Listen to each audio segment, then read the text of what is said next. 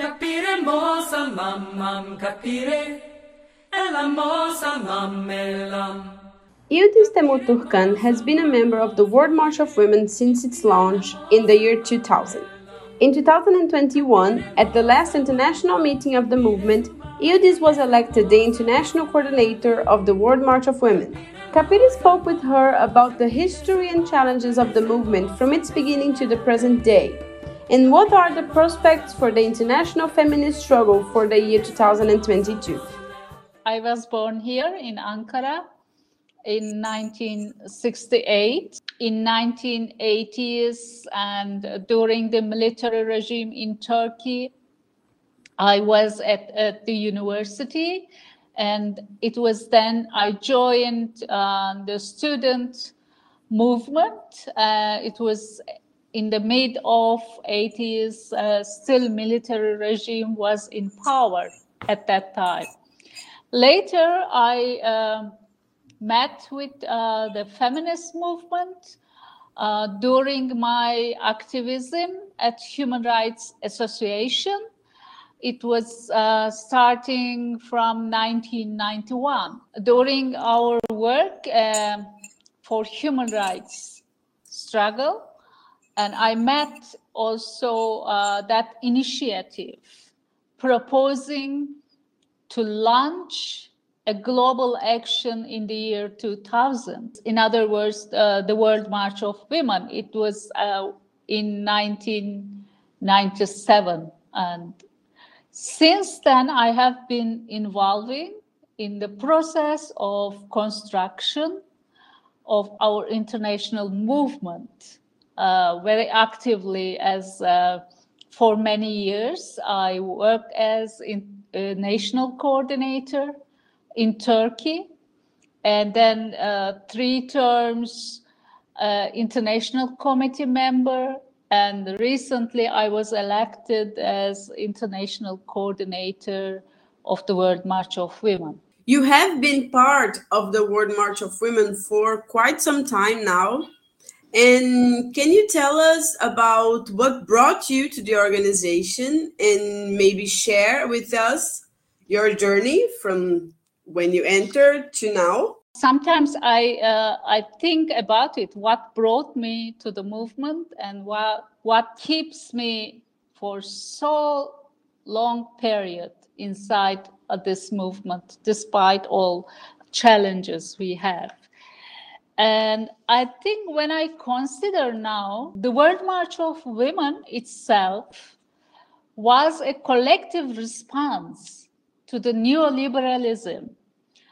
And that was strongly hegemonic in the year 2000. There seemed no way out. So it was then we raised our voice and decided to go beyond the possible and imaginable we gave birth to our 2000 platform of international uh, demands.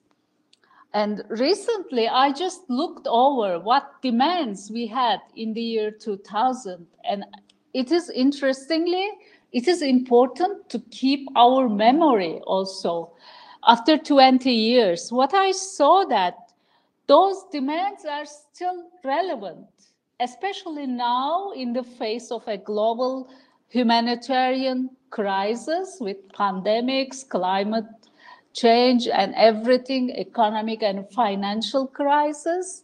And still, they are still so relevant. Then, then I realized that we, as the World March of Women, uh, produce documents, demands, values, uh, proposals, and forms of actions. We also produce instruments for feminist action and theory, and they are all ahead of our time. So, still after 20 years, then I realized that still we can raise these demands uh, at global level, and so we we could bring so many women together around these issues. That brought me to the march like other women from different countries all over the world. And it was first time we were witnessing and experiencing a global action organized by all women together. And I think second important thing what uh, attracted me is uh, the democratic life and the decision making process has been very collective from the beginning to now. So we feel ourselves always part of decisions. And we were always involved in decisions made uh, collectively with delegates all over the world. And each country has uh, the same amount of delegates comparing with other international organizations.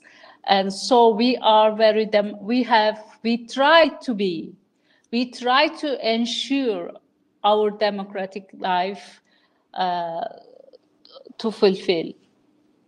And the, another point when I look back, and I always remember, it is a milestone. So we started as a network, and then we decided together after a decade of experiencing uh, being an international network, we all guided together to be a movement, an anti capitalist, anti imperialist feminist movement. So I think this decision was one of the important milestones in our history. When I uh, share with my experience with our sisters in Turkey, I always underline that after a decade of uh, international action network, and then we decided to be movement. That's why we today uh, celebrating more than uh, 20, 21 year of the movement. It is not so common, you know, and uh, especially with feminist organizations. I think a second uh, important thing we need to underline is another milestone. We will see its effect and outcomes several years later. But I can feel uh, the same thing almost after a decade of this decision to be a feminist movement at international level. And we are constructing International Feminist Organizing School together with allied movements at international level as a first level. Then, uh, so this is an ongoing process and ongoing construction. Uh, still, uh, we are in in the in, in the very beginning of this process but i think it is another milestone in our history so it needs to keep our memory of experience and construction process it is crucially important i think to write down our history to write our experience such a rich experience accumulated at international level. So it is one of the important tasks waiting for us, await for await us uh, for the next coming years. So it is important um, bring together all experiences in such a important historical period more than two decades of uh, the feminist struggle at international level, I think it is very important. Around which agendas and how is feminism organized in Turkey? Uh, and what are the challenges and contributions of the World March of Women in your country? The feminist movement is like in Turkey, is more or less like elsewhere. And we mobilize to denounce patriarchal justice generally and femicide, sexual violence, and also we try hard to defend our achievements and also laicism threatened by this authoritarian uh, government.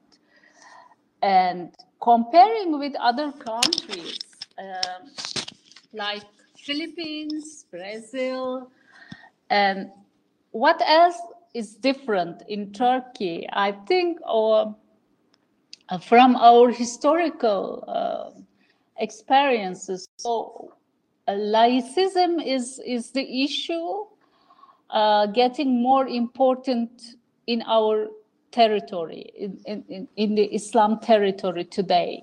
This is sometimes we share and we chat with other sisters from Middle East, from Pakistan, and our experiences. And we all agree that laicism is a very important issue in our territory. However, uh, women's movement and also feminist movement of Turkey is very much fragmented. This fragmentation is reflecting ethnic, religious, political divisions and polarization in the country. And World March of Women could unite different sectors of society around feminist action in the year 2000, 2005, 2010, and 2015. And the last action was during a pandemic, very extraordinary circumstance. But in previous action, and uh, allowed us to widen our alliances with uh, social movements and to we could bring uh, women from di- different sectors of society around feminist action uh, for a global uh, action year.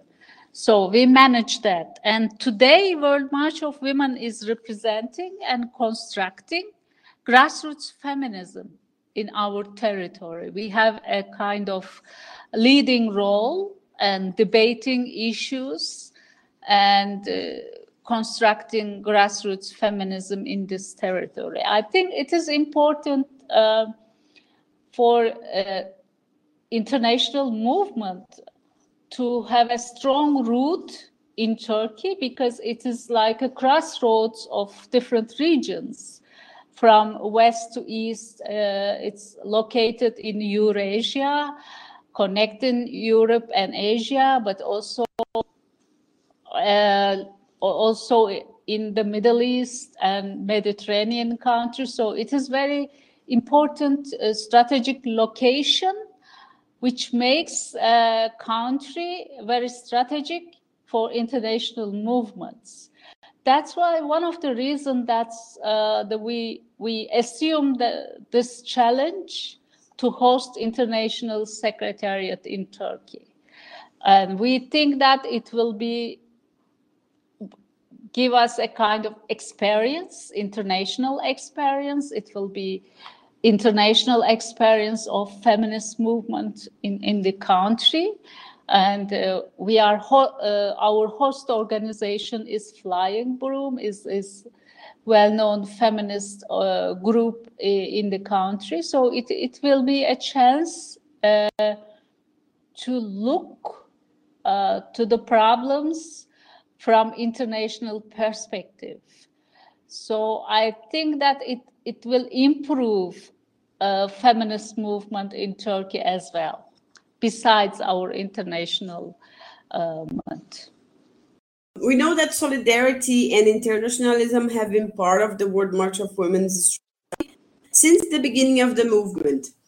Um, How do you see the accumulations and challenges of feminism, of the feminist and international solidarity in the face of the current context of wars, of a new type, criminal, criminalization, coups, authoritarianism, yeah.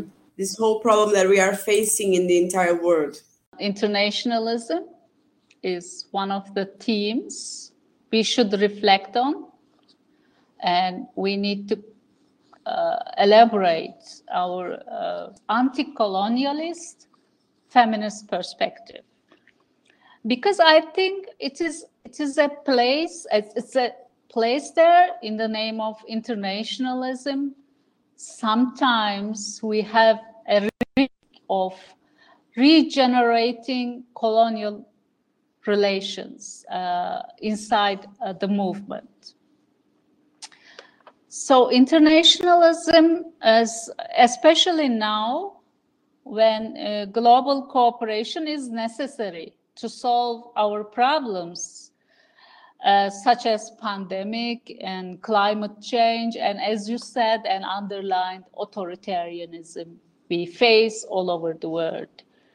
So I think World March of Women is an answer also, as we are response uh, to the neoliberal attacks and uh, when we were born, but also and World March of Women is an answer uh, to this issue that international movements should be confined uh, to the expression of solidarity. And uh, it, it, we are challenging this uh, notion of solidarity just confining internationalism uh, to be in solidarity with women especially from the global south. Because i think it regenerates uh, that colonial division inside uh, movement and and and it is a, it's a quite risk for an international movement just to be confined with solidarity and uh, by those women who had achieved their agenda and with those who had not yet managed to do so and this is what we question inside uh, the movement from the beginning. So we think um, we have to internationalize the fight. Internationalism is about internationalizing the fight, the causes at the root of poverty and violence. So uh, we, yes, uh, solidarity is inevitable and so we have to be in solidarity uh, inside movement, of course. Uh, it is uh, feminism is more about sisterhood and solidarity uh, who are needing. Uh, but internationalism is not just limited with that. And for example, there are several human rights organizations like Amnesty International and they are very professional in doing solidarity actions, calls, and appeals. From time to time, um, we apply this method, like appeals, a solidarity call, just uh, to draw attention of our movements at international level to a specific uh, situation.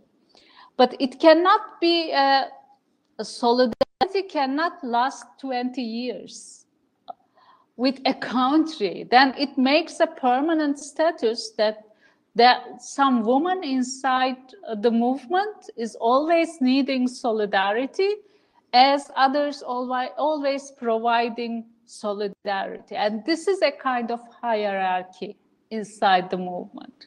So we want to be in the movement equally represented uh, in every level, every process. And we are equals, not regenerating colonial. Uh, sometimes as like differences is like generally solidarity is offered to the east, to the south of, of the globe but not to the north or west. So it's a, it's a little bit we need to consider about this issue very carefully, dealing with solidarity issue in another way, in different way. We need to develop. For example, what we can do uh, for women, especially suffering from criminalization authoritarian government, occupation, or uh, military coups. We face uh, very often, you in Brazil had experience of coup recently, we in Turkey several years ago, a coup attempt. Now in Sudan, women facing this question, what, will, what can we do in the name of internationalism? Of course, solidarity is part, but we cannot limit our internationalism with solidarity. And we need to articulate women who face this um, uh, violations into international movement. We need them. We need to help them to construct uh, our coordination in their countries and to take part in our movement as equal equal with as equal representation it's not just always dependent on the solidarity of others just help them to take their uh, seat in the movement as independent uh, political subject so we need to achieve this uh, together. Of course, solidarity is one of the instruments and we use in this process. But we need to change solidarity notion in a very un- anti-colonialist way.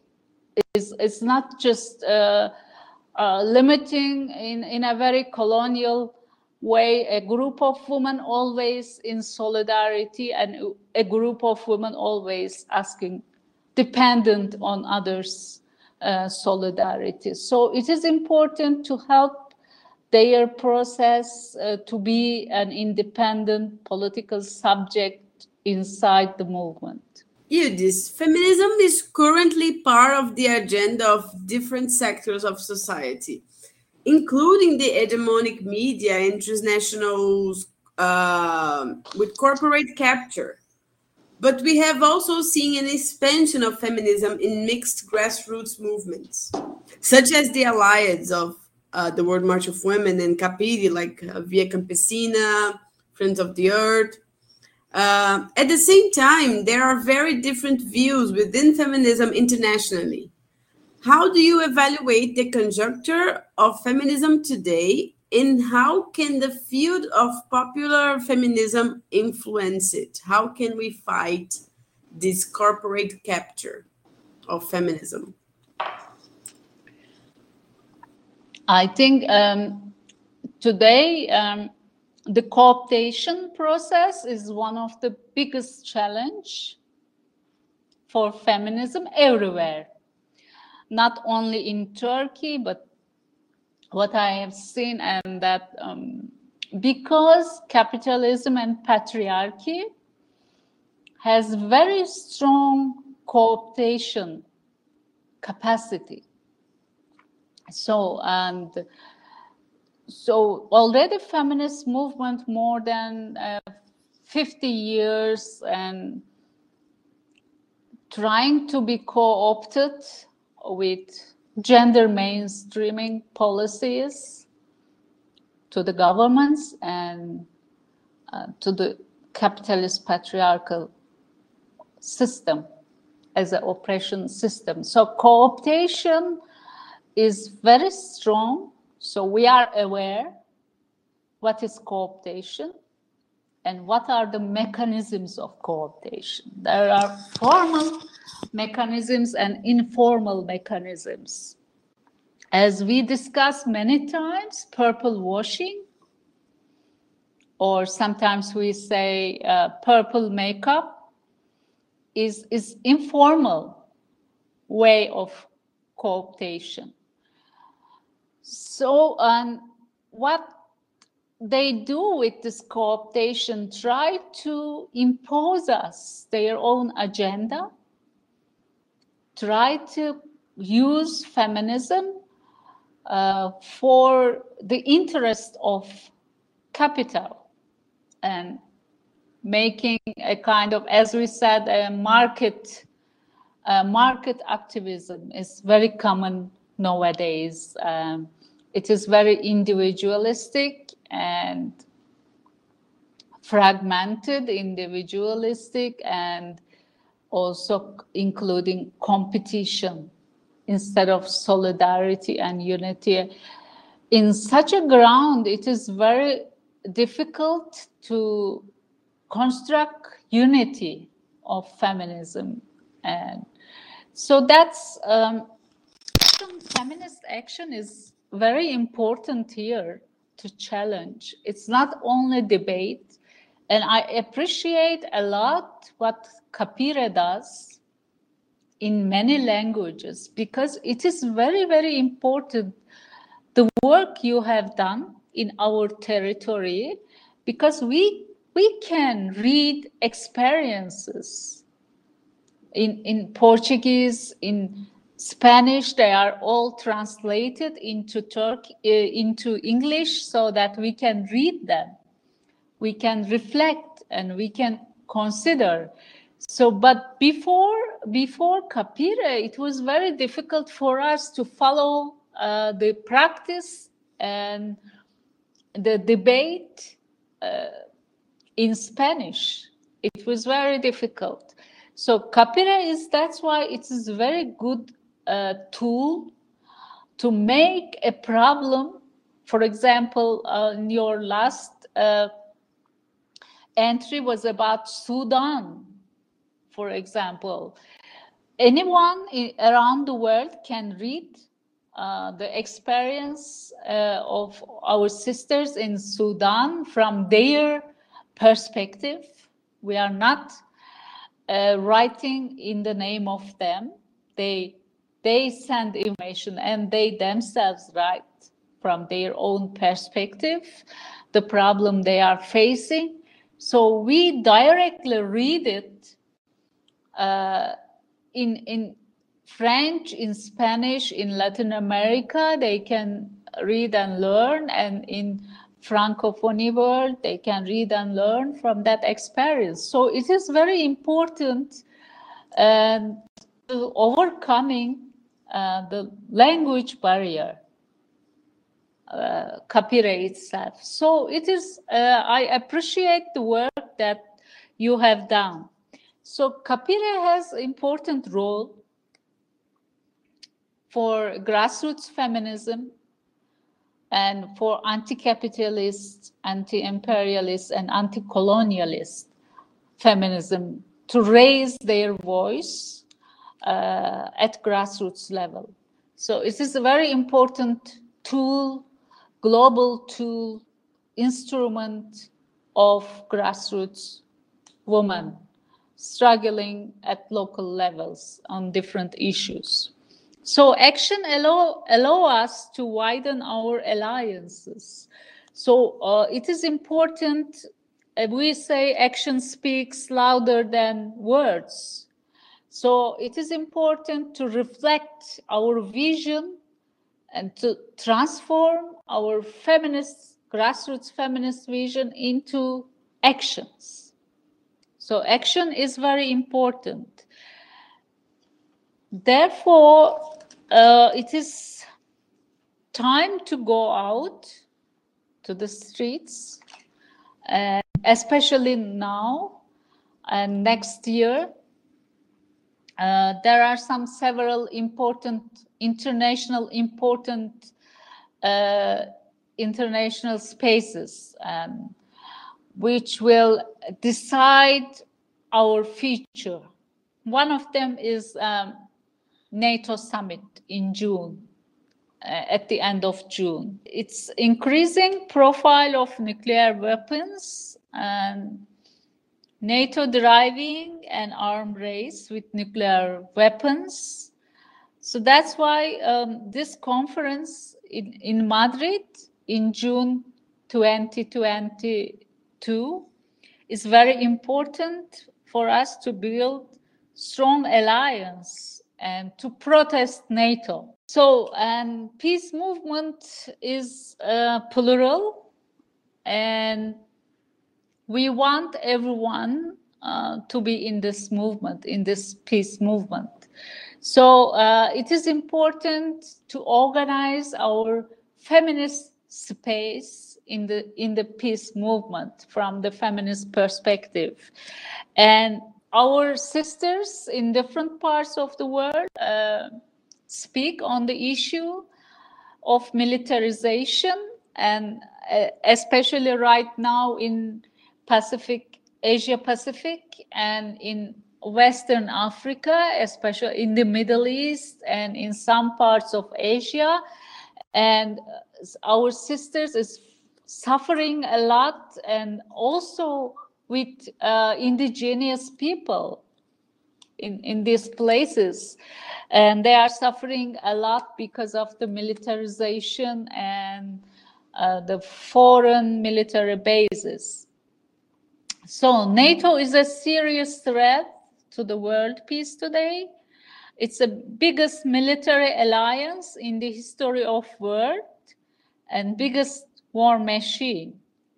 Now it is time to go back streets with our feminist uh, slogans and organizing um, our space there. So it is very important for us as grassroots feminists to build our unity inside action. So uh, we need to overcome fragmentations. Diversity doesn't mean, and it doesn't inter, it it shouldn't uh, be interpreted as uh, fragmentation. It cannot be used to justify uh, the fragmentation of movements. So we need to overcome fragmentations and we build our unity around a common action uh, against our common enemy. You were elected uh, the international coordination coordinator of the World March of Women in the last international meeting of the movement in October 2021.